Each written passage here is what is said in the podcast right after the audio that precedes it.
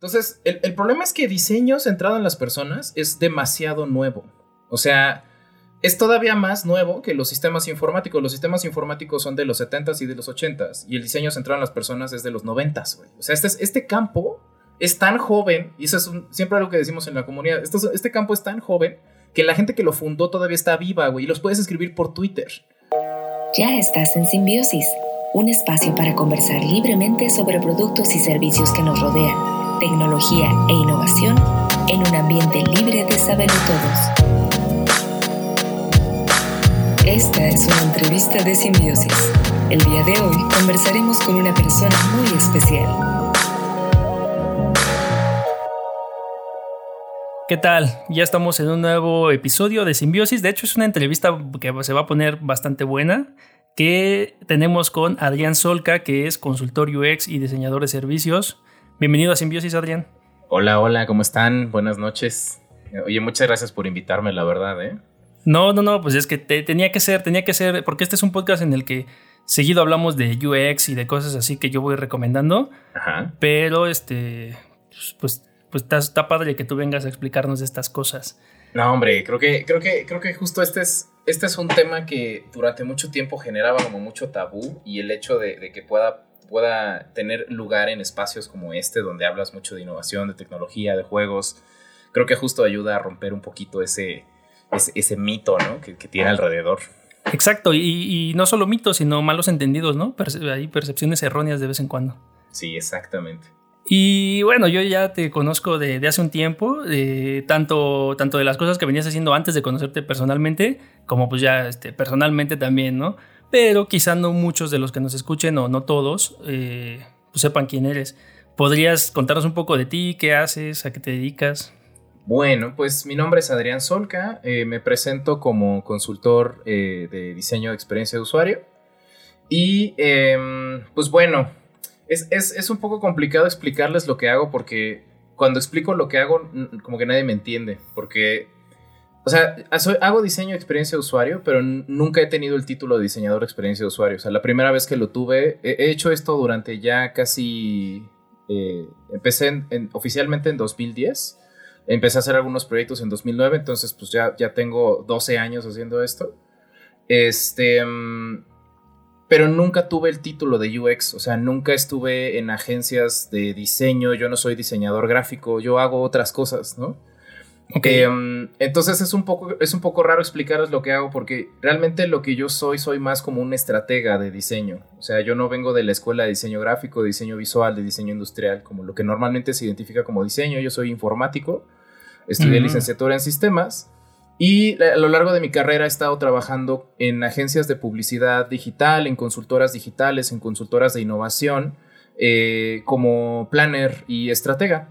Entonces, formalmente mis títulos han sido de estratega. He hecho planning, he hecho planning digital, he hecho planning de redes sociales, he hecho planning de páginas y de sitios y de apps. Pero en el fondo, durante todos estos años, desde que empecé a hacer mis primeros proyectos, eh, he estado aplicando el proceso de diseño y el proceso de, UX. Y es por eso que digo que tengo tantos años haciendo UX, a pesar de que si vieran mi LinkedIn dirían, ¿este güey qué hace? ¿no? Porque, la verdad es que cuando, cada vez que tengo que presentar un book o, mi currículum o algo así, la verdad es, horrible porque es muy difícil mostrar como un hilo conductor en los, en los proyectos, ¿no? Pero esa es como la manera más, más sencilla que tendría como explicárselos, ¿no? Soy, soy una persona estratégica que eh, trabaja a nivel planeación estratégica, o sea, le ayuda a las marcas a generar planes eh, y estrategias de, lo que sea que quieran hacer, pero yo aplico herramientas de diseño centrado en las personas para que esos planes pues tengan ese, esa pintada, esa pincelada de, UX. Perfecto. Y para todos los que estén un poco confundidos, no se preocupen, ahorita vamos a ir desmenuzando un poquito, toda la cosa, porque sí, es cierta, ciertamente es eso. Es algo tan, tan amplio y, complejo, con diferentes vertientes que puede ser difícil como agarrarle la onda, ¿no? ¿Por dónde empezar? Exactamente. De hecho, o sea, yo sufrí mucho de eso porque yo, yo empecé a hacer esto sin entender nada. O sea, yo no estudié diseño, yo no estudié nada de las de lo que muchas personas a lo mejor dan por hecho y creo que justo me, me, toca estar en el lugar donde puede estar algún radio escucha, ¿no? Así como de, pues, ¿de qué chingo están hablando? Exacto. ¿Qué, qué, es UX? ¿Qué es estrategia? ¿Qué es todas esas cosas, no? Y, Y pues sí, sí puede llegar a ser un poco intimidante, pero les prometo que, que, está padre. Sí, sí, sí. Ahora, me, me, gustaría comenzar con una pregunta de las que voy a soltar random en estos lugares. Ajá. Cuéntame, ¿cuál ha sido tu peor experiencia con un producto o servicio? Ah, híjole, pues es que hay Mira, a ver. Una, Tengo una, una, yo creo que la, experiencia más horrible que he tenido es eh, cuando le, hicimos toda la estrategia a una marca. Eh, la marca nos puso a Pitch, ¿no? Este, era una, marca de pizzas. Fue una de las, de las primeras marcas que me tocó trabajar en mi carrera. Le hicimos toda la estrategia digital, le hicimos una propuesta de sitio, le hicimos una propuesta de redes sociales, o sea, le, le habíamos trabajado como todo y lo que hicieron fue cortarnos a nosotros, contratar a una agencia que, que era del, del, director de marketing, o sea, en la, que el director de marketing de la marca estaba asociado. Uh. Y se robaron toda la idea, así. La ejecutaron tal cual se les habíamos presentado nosotros. Esa, esa fue, yo creo que ese fue mi primer shock de realidad de el mundo corporativo es, es difícil. Culero, ¿no? Sí. casi, casi. No, sí, sí pasa. Eh, a mí también nos, pasó en algún momento también en una agencia, hicimos un pitch y de repente, pam, alguien me lo estaba ejecutando. No, no tienen madre. Pero bueno, eso también te enseña como, o sea, como que sienta esas bases. O sea, sí, sí, sí es está culero, pero también es como, bueno, yo también voy a establecer una base de que pues yo no voy a jugar así, ¿no? Exacto. esa, esa sería mi, esa es una experiencia que me brinca ahorita en la mente. ¿Y la mejor? La mejor. Híjole, he tenido un montón. Fíjate que yo creo que la mejor experiencia que he tenido fue hace dos o tres años tuve la oportunidad de trabajar en un startup que se llama Rocket.la, que seguramente ahorita los han, si alguien conoce el producto, seguramente los está llenando de spam de, correo.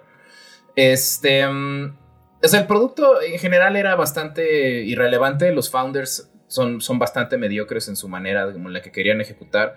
Pero fue una oportunidad maravillosa de aprender lo difícil que es crear un producto, ¿no? O sea, cuando no, no, no hay una guía clara, cuando no hay un, un, una definición clara de qué es lo que hay que hacer, lo único que tienes es a tu equipo y que tu equipo se ponga la camiseta y te diga, pues sabes que yo tampoco entiendo nada, pero entre todos vamos a salir y nos vamos a romper la madre y vamos a hacer el mejor trabajo que podamos hacer. Ninguno de nosotros duró un año en esa empresa porque la rotación era enorme, porque la empresa es horrible, pero creo que esos, ese, ese año que me quedé con ellos fue crecí más de lo que había crecido en ocho años anteriores. Entonces yo creo que mi mejor experiencia fue, fue trabajar en ese startup por el equipo que, que tuve oportunidad de, de, de, formar y, lo que aprendí en ese, en ese rol. Sí, porque ahí estuviste como líder de producto, ¿no? Exactamente, esa fue una, una gran oportunidad que tuve para salirme de publicidad y justamente empezar a entrar a producto digital y esa fue una gran experiencia. Ah, qué padre, qué padre. Pues gracias, gracias por compartirla. Y eh, me gustaría también eh, comenzar conociendo a, a, Adrián Solca, ya no solo como, como, como, como diseñador, ¿no? como estratega, me, gustaría entender un poco qué, qué, hacías antes. Incluso, o sea, sé que estudiaste sistemas y como tú bien ya no lo dijiste, pero antes de estudiar sistemas, ¿qué onda? ¿Qué, qué, te, qué te, llevó a estudiar esto? ¿Qué hacías? Por ahí también veo que eh, eres músico, ¿no? Eh, pues mira, creo que, es, creo que soy un, un geek típico. este, este, cuando, cuando estaba empezando mi carrera tenía un amigo que me decía que, que, ser un geek es alguien que se apasiona por las cosas, ¿no? Y pues eh, yo desde muy chico eh, tuve oportunidad de que, de que, mi padre me inculcara mucho el, el, gusto por los sistemas informáticos. Me regaló mi primera computadora, fue una IBM 386, o sea que todavía tenías que cargar este DOS, por, o sea, ni siquiera entrabas a Windows, todavía tenías que entrar al sistema operativo para cargar Windows. MS2, 5 un cuarto, Exactamente, con floppies, floppies ¿no? Mis primeros juegos también venían en floppies, este, que tenían un sistema de seguridad en donde te daban un cartoncito, donde tenías que alinear unos números y con eso podrías prender el juego. Ese era su, copyright, ¿no? O sea, siempre he estado rodeado de tecnología y siempre me ha encantado la tecnología. o sea, he, estado en todas las generaciones de videojuegos. Desde, o sea, tuve, tuve chance de jugar desde un Atari, este, el, desde los primeros modelos de Atari, un 2600. Este, mm, y pues he jugado, para mí los videojuegos han sido como ese, ese, ese es, como eso que te marca las diferentes etapas de la vida, ¿no? O sea, como, conforme vas creciendo y vas cambiando de generación de consola de videojuegos o de, o de generación de, juegos en computadora, y como que eso, eso ha ido marcando las diferentes etapas de mi vida. Tengo la etapa en la que jugábamos este, StarCraft, el, el primer StarCraft, el Broad War, tengo la etapa en la que jugábamos StarCraft 2, este, la etapa en la que estamos ahorita, ¿no? Todos en, eh, esta generación de, PlayStation 5 y todos estamos frustrados por lo que está haciendo Cyberpunk, ¿no? este, o sea, realmente la tecnología ha dictado todos los aspectos de mi vida. Y por ejemplo, parte de lo que me gusta de la música también es eso. O sea, lo que me gusta mucho de hacer música, yo soy un, yo soy un terrible músico. O sea, de hecho, ahorita en la, en la cuarentena me puse el propósito de empezar a estudiar porque tengo muchos años tocando, pero nunca he entendido qué es lo que hago. Pero me gusta mucho escuchar música y como que descomponer los, los componentes de una canción y, tratar de interpretarlos, ¿no? Y entender como qué hizo el ingeniero para que sonara así, o qué hizo la banda, o qué efecto usan, o qué le ponen, ¿no? Entonces, o sea, de alguna manera como que yo soy un geek de cómo funcionan las cosas y de cómo la tecnología te permite lograr que esas cosas funcionen. Y eh, eh, mi vida entera ha sido como una iteración de esas fases. O sea, o estoy inspirado por un videojuego, o estoy inspirado por, eh, por, por, ciencia ficción, o estoy inspirado por Star Wars, o estoy inspirado por la música, pero siempre es como un... ¿Qué, cómo, cómo podemos aplicar todas, toda esta innovación que nos está rodeando y cómo podemos hacer algo mejor de lo que ya tenemos, ¿no? Sí, Entonces, pues ese es... O sea, es es como mi carrera profesional, es muy difícil. Me, aburro muy fácil. Entonces brinco mucho de. Sistemas computacionales. Sí. este, brinco mucho de proyectos. Me iba a salir de mi carrera, por ejemplo, para estudiar música, pero me terminé quedando en la carrera y ahorita no ejerzo mi carrera, hago algo creo que completamente diferente a lo que hubiera estudiado, porque no me gusta programar, no me gusta desarrollar. Eso es interesante, sí. Sí, entonces.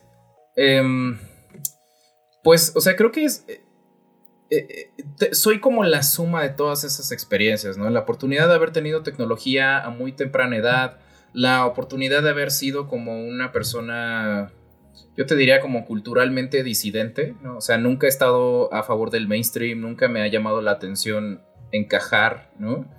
y, creo que el, poder ver, el poder estar fuera de ese, el poder ser ese tipo de outcast que te permite ver las cosas desde fuera hacia adentro, te permite cuestionarte por qué las cosas no pueden ser diferentes, ¿no?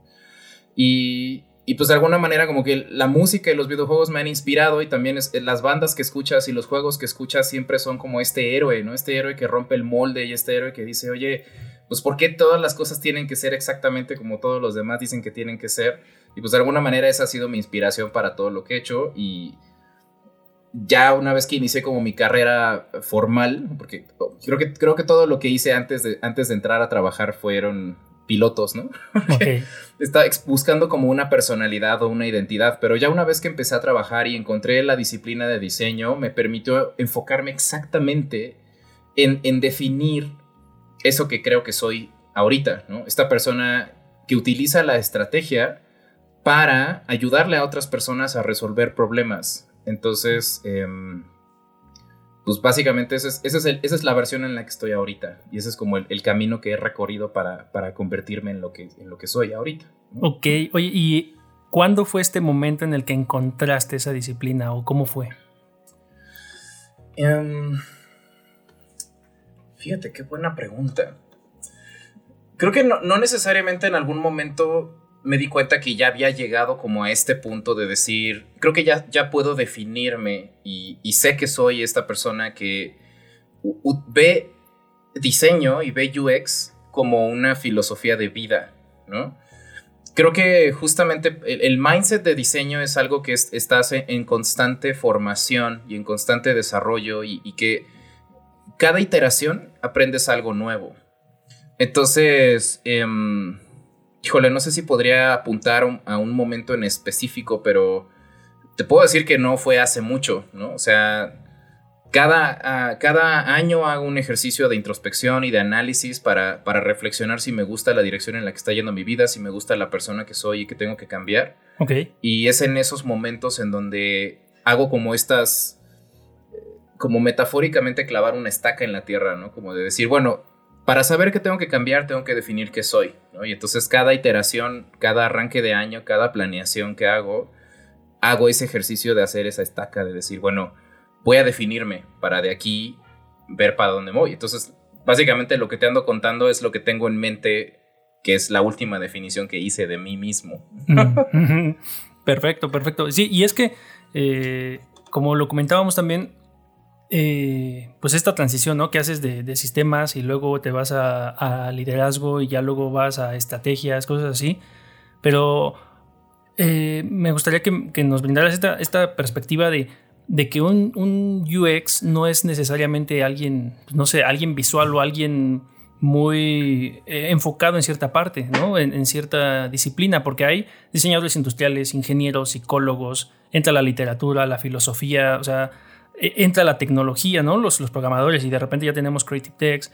Entonces, no sé qué, cómo, cómo pudieras mm, desmenuzar qué, qué, qué, es UX eh, o quién puede ser un UX. Fíjate que, que, antes de entrar específicamente a los títulos, o sea, creo que me gustaría como partir de esta base de que a mí lo que más me motiva del diseño es que a ojos de, de, la, de, la, de la, disciplina centrada en las personas, todos somos humanos. O sea, es, es, es muy difícil tratar de categorizar a la gente y eso, eso creo que es lo revolucionario que tiene esta disciplina, que es, antes veníamos de, eres mamá o este, eres estudiante, ¿no? O eres trabajador godines o eres este, trabajador de agencia creativa. ¿no? O sea, como que a los humanos nos gusta hacer estas clasificaciones, pero obviamente cuando tratas de juntar a dos personas te das cuenta que si juntas a dos mamás, no tienen absolutamente nada que ver. O sea, no porque sean mamás, son personas que tienen los mismos gustos o los mismos intereses.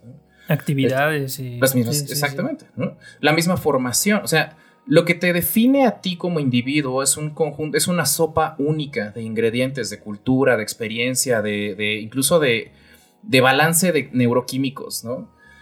Entonces, lo que me gusta mucho de esta disciplina es que las, las divisiones de los diferentes roles que tenemos son divisiones artificiales, son divisiones que tenemos establecidas para que nos ayudan a nosotros a entender mejor qué es lo que le entregamos a las personas que nos están contratando, pero em, sí quiero hacer la aclaración de que yo creo que el valor principal que tiene esto de lo que vamos a platicar ahorita es que a ojos de disciplina lo que somos es que somos personas.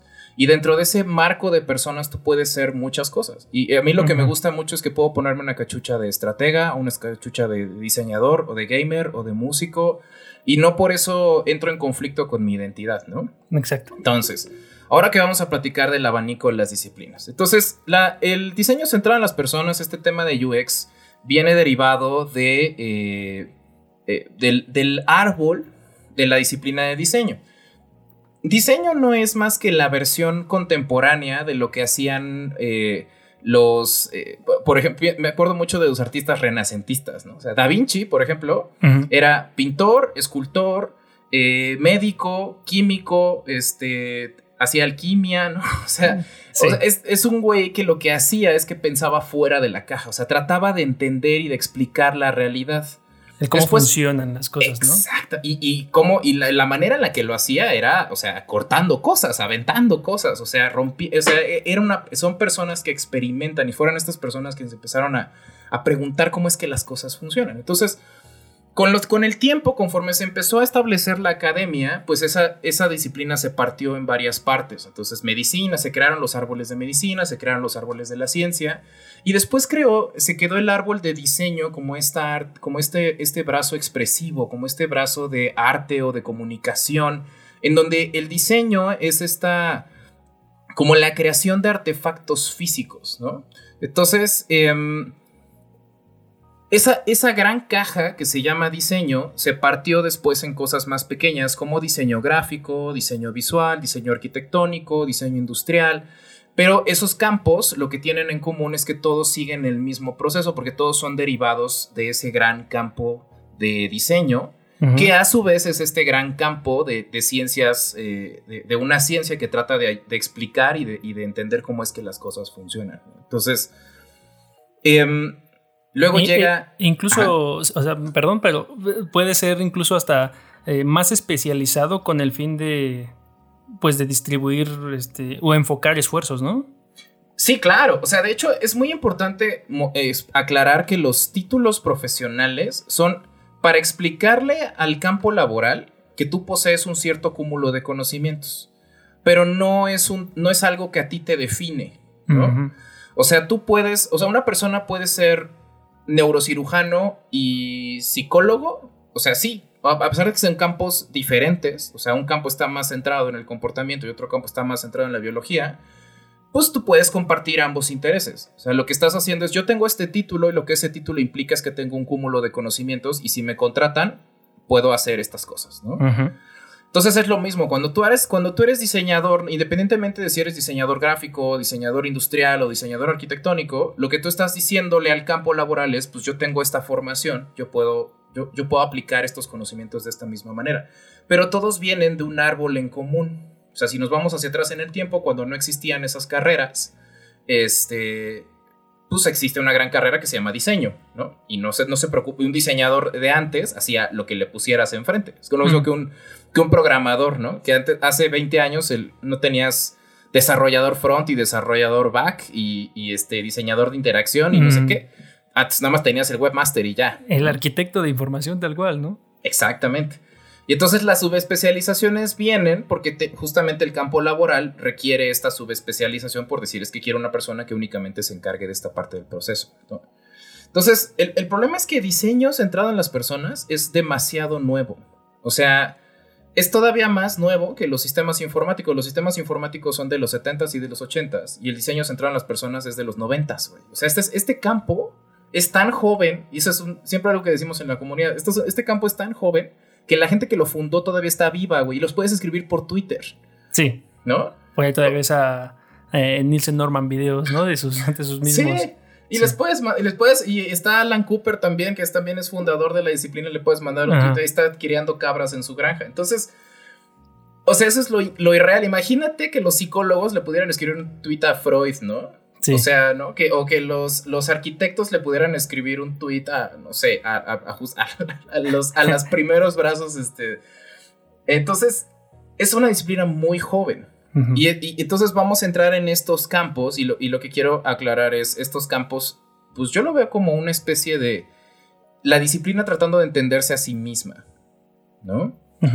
Entonces, Em, recapitulando, ¿no? venimos, de esta venimos de este gran pensamiento disruptivo, de estos grandes pensadores que después derivaron en una academia que se llama diseño y después esa academia que se llama diseño se partió en algunas subespecialidades y después eh, nació diseño centrado en las personas como una como un hijo bastardo, lo voy a decir así, porque sí es, sí es un no es un hijo directo de diseño. Ajá nació como un hijo bastardo en donde un güey que era psicólogo dijo, mira, los diseñadores hacen cosas interesantes, vamos a aplicar lo que ellos hacen. Pero el güey era psicólogo, el güey no era diseñador. ¿Y sabes a quién se lo dijo? Se lo dijo a un programador, güey. Entonces, tienes a un programador y a un psicólogo jugando a querer ser diseñadores, güey. Entonces, obviamente sí es un, es un hijo bastardo porque nadie sabe lo que estaba haciendo. O sea, se creó este caldo donde pues hicieron lo que entendieron y el psicólogo le metió sus mamadas de, entender a las personas y el tecnólogo le puso sus mamadas de que las cosas tienen que servir y tienen que ser usables y tienen que ser accesibles. Y después dijeron, pues vamos, para que haga sentido, vamos a meterlo en este proceso y le vamos a llamar pensamiento de diseño. y, ninguno de los que participó en esta fórmula era diseñador. entonces, entonces eh, lo que siguió pasando es que las compañías que empezaron a contratar este, estos servicios y estos procesos decían, no mames, qué chingón está, esto me está ayudando a que la gente le gusten más mis productos, tráeme más, ¿no? Y entonces empezó a crecer esta disciplina realmente sin mucho entendimiento de para dónde debería moverse. Y entonces empezaron a comerse otras disciplinas. El güey del lado de ingeniería, el desarrollador, empezó a traerse más gente de tecnología, ¿no? Dijo, pues necesito más programadores, güey. Ah, pero la programación también va cambiando, el contexto tecnológico va cambiando. Ahorita tenemos que partir a la gente que trabaja el front de la gente que trabaja del back, ¿no? Entonces vamos a tener a gente que se llama diseñador eh, de front, diseñador eh, UI, y vamos a tener otro güey que se llama UX Engineer, ¿no? Haz de cuenta. sí, que Pero Exactamente, y es un güey, es un güey de, desarrollo de back especializado en, en, en pensamiento centrado en las personas. Y por el otro lado, el psicólogo empezó a decir, oye, pues está muy chingón, voy a empezar a traer sociólogos, voy a empezar a traer, este, pues gente que, que estudia a las personas, ¿no? Y vamos a empezar a traer diseñadores gráficos porque necesitamos que nos ayuden a plasmar lo que estamos, este, lo estamos comunicando. Pero todo eso de alguna manera fue como esta masa amorfa que empezó a absorber otras disciplinas. A requerir, ¿no? De esas especialidades precisamente. Exactamente, a requerirlas. No es que hubieran ya estado adentro, ¿no? Entonces, ¿cómo quedó el abanico? El abanico ahorita queda en la parte más abstracta tenemos a gente que se encarga de hacer la investigación y el entendimiento del proceso. Es decir, gente que trabaja con lo que la gente piensa. Y eso son cosas completamente abstractas, o sea, no estamos hablando de nada tangible, estamos hablando de ideas, de necesidades, de miedos, de preocupaciones. Y en ese lado del espectro suele haber muchos psicólogos, sociólogos, antropólogos, porque pues es gente que le gusta escuchar los problemas de la gente. La verdad es que tienes que tener un hígado bastante este, echado a perder, porque si te gusta mucho escuchar los problemas de la gente, pero muchos psicólogos que conozco suelen estar así. Tienes que este estar de vacaciones, ¿no? También irte, a tu propio psicólogo también. Exactamente, ¿no? Em, entonces, esos güeyes lo que hacen es generar información que después personas que son más técnicas tratan de generar soluciones eh, con ellas, ¿no? Entonces, como el contexto tecnológico ahorita ya requiere eh, diferentes etapas. Y eso, eso, es, lo que nos estableció la tecnología. O sea, eso no es algo que UX puso, sino que la tecnología ya dividió el front del back. Eso quiere decir que los sistemas que van de cara a la gente o la innovación que va de cara a la gente, con lo que interactúa la gente, es diferente a los sistemas que están detrás.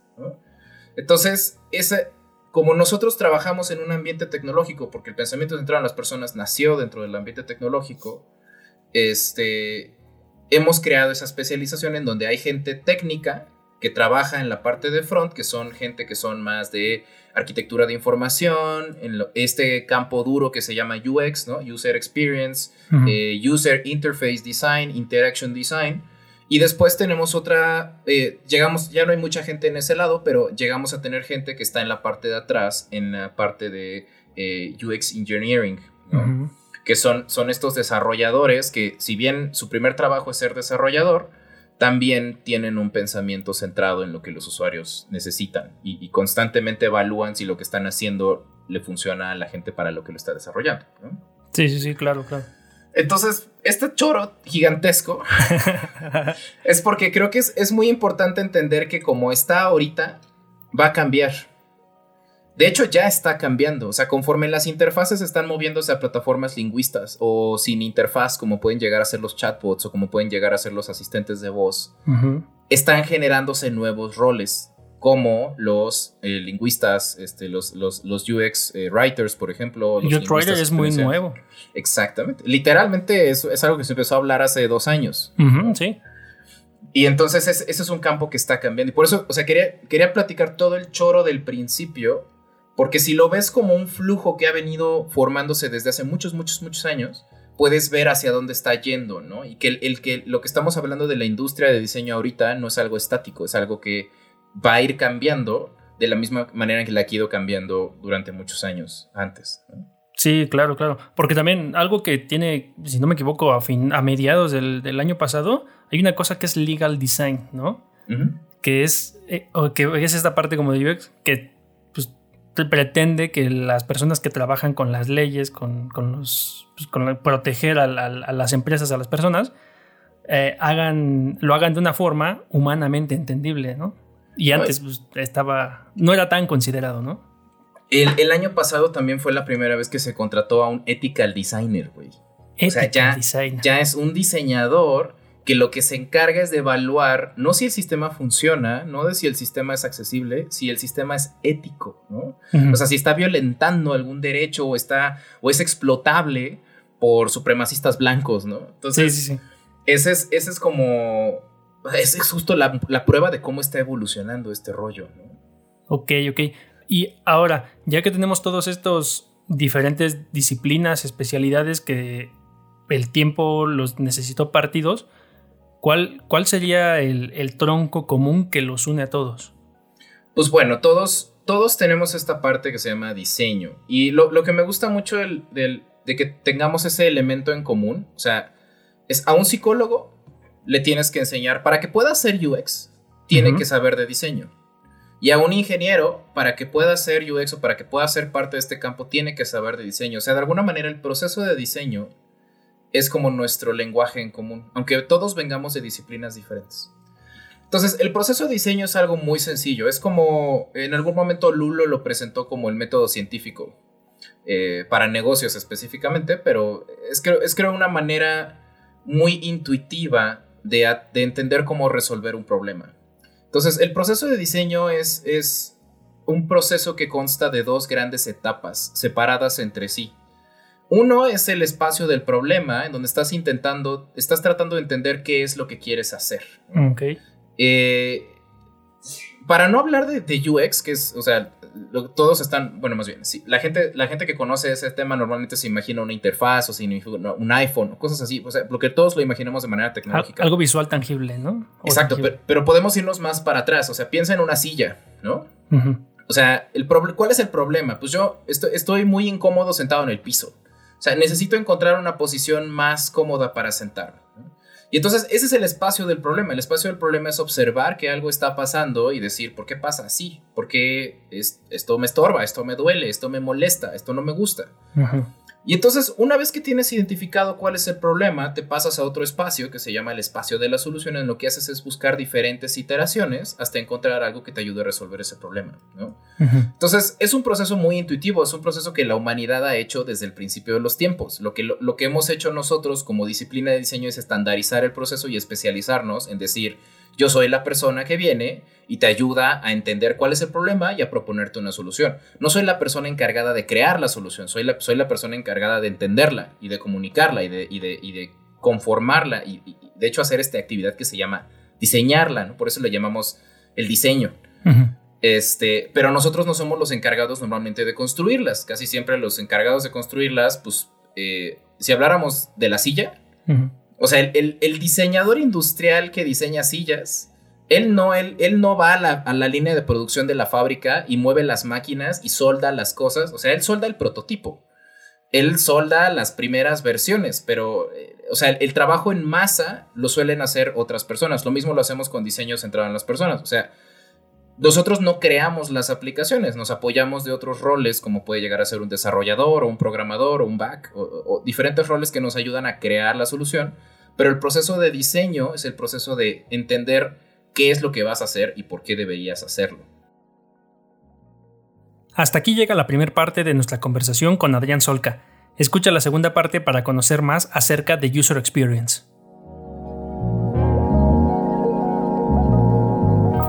Visita simbiosispodcast.com y continúa la conversación en Facebook, Instagram y Discord. Comparte y suscríbete a través de Spotify o tu reproductor de podcast preferido. Así, llegaremos a más simbiontes como nosotros.